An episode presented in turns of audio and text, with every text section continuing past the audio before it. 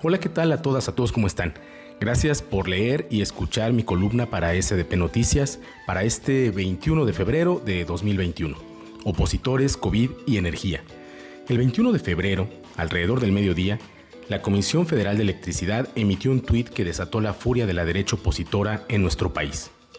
El tuit decía, cuando estamos convocando a que se apague un foco, se ahorre energía, los opositores lanzan la campaña Enciende la luz esos mismos que cuando conviene a sus intereses se vuelven ambientalistas.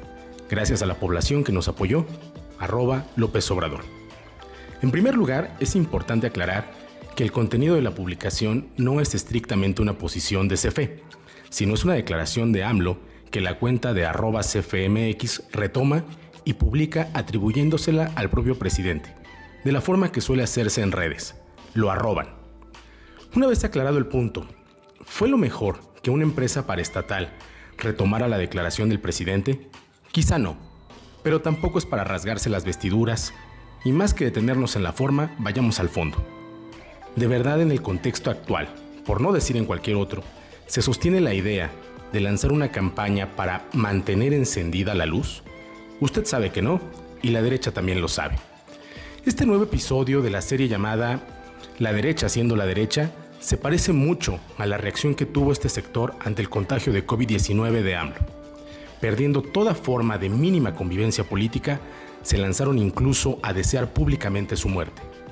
Este capítulo se ha reeditado, pero ahora con el doctor Gatel. La derecha no entiende, o parece no importarle, que ambos asuntos, tanto el energético como el de la pandemia, pueden explotarle en la cara ante una ciudadanía cada vez más informada y con unas redes sociales que castigan muy duro el engaño y el oportunismo. Es importante que entre todas y todos los involucrados en la discusión de lo público aportemos la mayor cantidad de información sobre estos temas y de la mejor calidad posible, que la ciudadanía pueda comprender mejor el origen de estas problemáticas, experiencias exitosas en la gestión de la solución de las mismas, que se comprenda adecuadamente la condición específica de nuestro país para que no se confunda la ciudadanía comparando peras con manzanas. Siempre será mejor un debate aún con rispidez, basado en información, en lugar de uno basado en el odio al adversario.